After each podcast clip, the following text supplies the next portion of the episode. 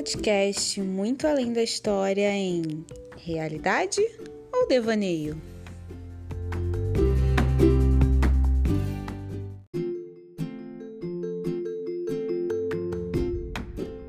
Olá, esse é o episódio 2 aqui do nosso novo quadro, que é o. Le... É, gente, eu já ia falar leitura devaneio, olha que doida.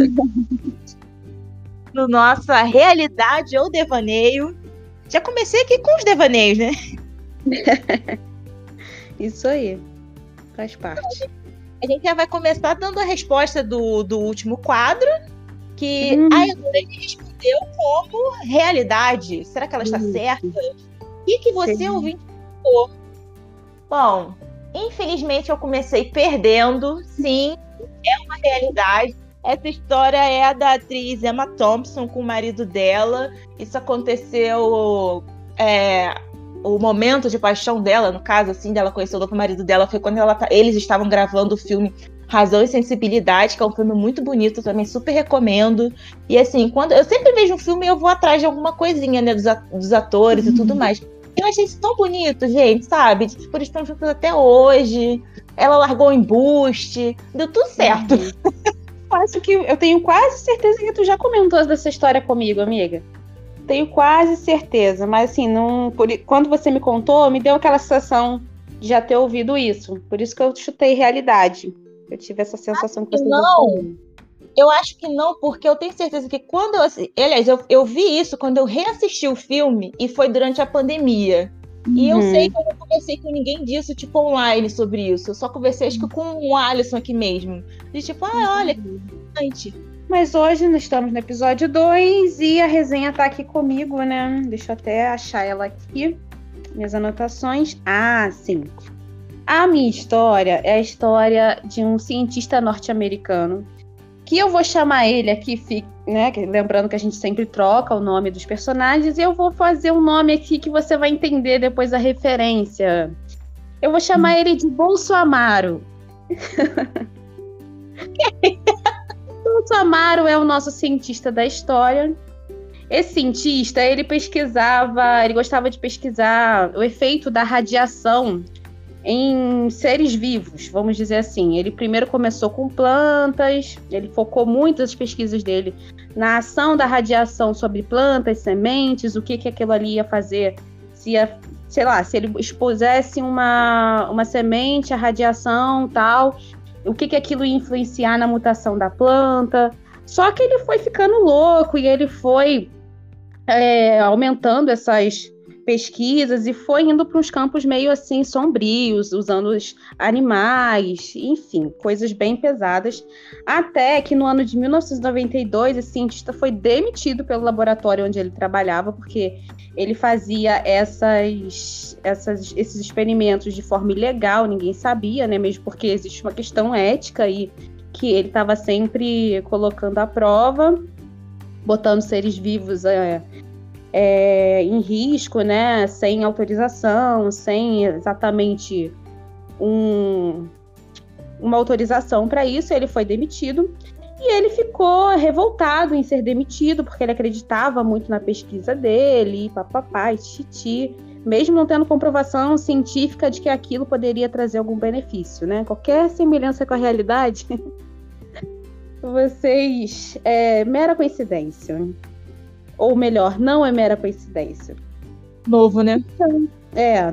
E aí o nosso cientista Bolsonaro, ele pegou, antes dele sair né, do laboratório onde ele trabalhava, ele furtou algumas sementes daquelas, daqueles experimentos que ele fazia, né, algumas sementes contaminadas, ele pegou ali um pouco é, escondido e foi embora.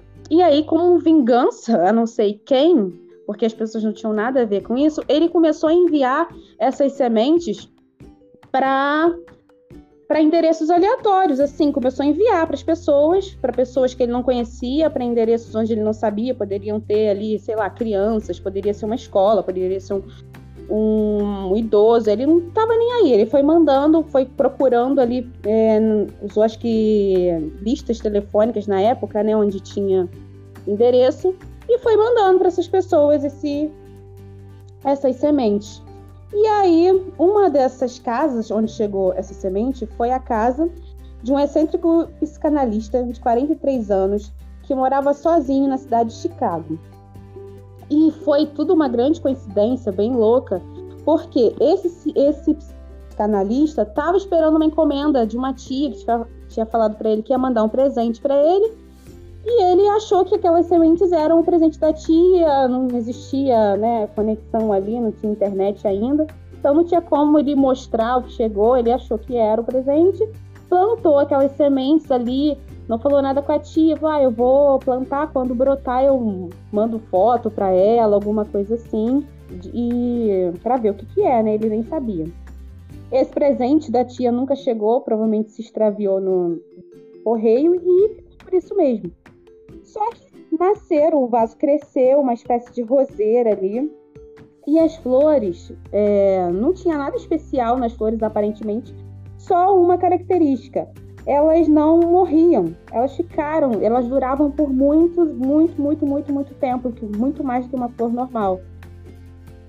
O cientista maluco nunca soube do que aconteceu com as sementes, porque ele morreu um ano após ele ter feito isso, e de câncer, acho que câncer nos ossos e tal, e nunca soube o que aconteceu menos mal, né? Também não tava fazendo nada de bom, melhor que morresse mesmo. Morreu esse cientista e a história só veio à tona porque esse psicanalista é, notou que as plantas tinham alguma coisa diferente, porque elas não morriam, elas ficavam ali no vaso muito tempo e não morria, não morria, não morria. Aí veio repórter, veio televisão, e essa, essas flores ficaram conhecidas como as rosas eternas. Só que, a, como elas não eram contaminadas ali por radiação, elas não se reproduziam. Só aquelas sementes ali que brotaram, cresceram as rosas, elas duraram por alguns anos. Não tem exatamente quanto tempo elas duraram, só que duraram anos intactas e elas se desfizeram é, anos depois.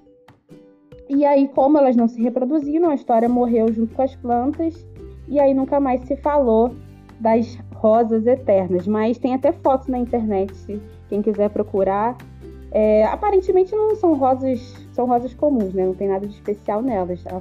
fora o fato que elas duraram tantos anos assim, além do que uma rosa comum dura. E a gente não sabe também do que se deu das outras sementes que esse cientista maluco enviou para as outras pessoas.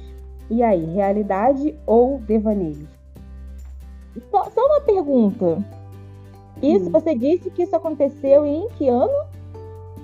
1900, é, ele, man, ele foi demitido, só tem essa data, que ele foi demitido ah, tá. do laboratório em 1992. E ele mandou ah, essa.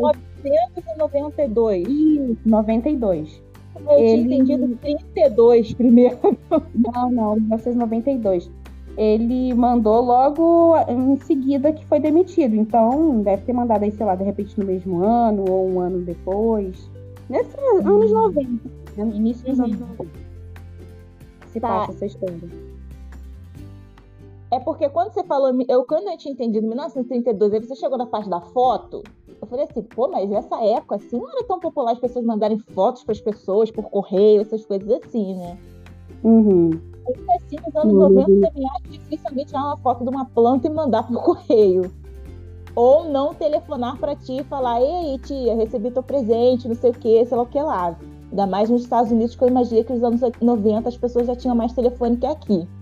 Então, uhum. assim, tem alguns pontos que eu acho que pode ser sim realidade. O fato de acho... Bolsonaro. Ah, não, isso com certeza. Isso aí eu tô sendo que é. Mas eu acho que você devaneou um pouco nessa história. Não que, que seja uma história impossível, é, é totalmente possível. Até pouco tempo atrás estavam até mandando, né? O pessoal estava recebendo em suas compras da China, estavam recebendo sementes, inclusive o governo estava tendo que pedir para as pessoas não plantassem sementes, porque senão torna. É verdade. Saiu tanto há pouco tempo isso. É. Mas eu acho que essa história aí é devaneio. Devaneio? É. Beleza, então. No próximo episódio, vocês vão saber se era devaneio ou se era realidade. É melhor torcer para ser devaneio mesmo, né? Porque, olha, gente, muito perigoso isso, gente. Não façam isso. Não mandem coisas contaminadas pelo correio para pessoas aleatórias. Não brinquem com radiação. Não brinquem com radiação. Sabia que fazendo uma pesquisa, só uma curiosidade bem aleatória aqui. O objeto mais letal do mundo, se você encostar nele, você a probabilidade de você morrer tipo, é 99% assim, é uma garra que foi usada para tirar o, o, teto lá da usina que explodiu em Hiroshima? É não, Hiroshima não. É... Chernobyl. Chernobyl. Aí é uma garra, ela tem. É o, é o objeto que concentra mais radiação no mundo. Então, Exato. assim, é muito doido isso. E ela tá lá, tipo, não tem o que fazer com ela. Ela tá lá exposta, né? Isolada ali, mais ou menos, para ninguém chegar perto, mas não tem nem como mover ela do lugar. Coisa de doido. Bom, mas Bom, agora então vamos para nossas dicas, né? Vamos para as dicas. Começa aí com a sua dica de hoje, que eu tô achando as minhas aqui primeiro. Bom, como eu chutei devaneio, eu vou indicar um site que é bem antigo. Os fanfiqueiros já, já devem conhecer, mas é o fanfiction.net. Mas é que outro dia eu vi uma discussão na internet das pessoas indicando um site de fanfic e tudo mais. Eu sou bem fanfiqueira, né? E uhum. aí eu vi que pouca gente lembrava do fanfiction.net. Eu acho ele um site maravilhoso, não exatamente pelo site, mas pelo aplicativo dele. Que, tipo, gente, é uma mão na roda para as fanfiqueiras você poder ter um aplicativo no celular para ler fanfic. Ele é maravilhoso. Eles têm que arrumar umas uhum. coisinhas assim, mas ó, tá ótimo. Então a minha dica é esse, o fanfiction.net. Hum, legal, eu não conheço. Não sou fanfiqueira, mas é legal conhecer. Bacana. Bom, a minha dica, como eu comentei no episódio passado, na... eu vou dar dicas bem aleatórias de coisas que eu tô consumindo na quarentena, apesar dos pesares, apesar dessa nuvem negra aí de falta de conexão com as coisas. Eu assisti um filme que eu gostei bastante, me fez rir bastante. E eu acho que é legal, tá sendo até bem falado, é uma dica assim, bem. É, que provavelmente você já viu falar sobre ele, que é o filme Depois a Louca Sou Eu, baseado no, no livro da escritora Tati Bernardi, tá lá no Prime Video. É bem bacana, é, é basicamente a história né, da, da Tati Bernardi mesmo. Quem conhece a Tati, eu conheço ela de alguns podcasts que eu já ouvi dela. Ela conta muito sobre a vida dela e a gente, assistindo o filme, vai identificando, né? Muito ela na história. Então, basicamente, é a história dela ali, da, de como ela lida com as crises de ansiedade que ela sempre teve desde de criança, de toda a carga mental de ser adulta, vai ali sobre ela e como ela lida com as coisas, mas de um jeito bem humorado, de um jeito bem legal. Eu gostei. Me identifiquei bastante assim com as coisas, porque realmente ser adulto não é fácil. Achei bem legal e deixei como dica para quem quiser assistir. Então é isso, gente. Até o próximo episódio. Até o próximo, gente. Um beijo.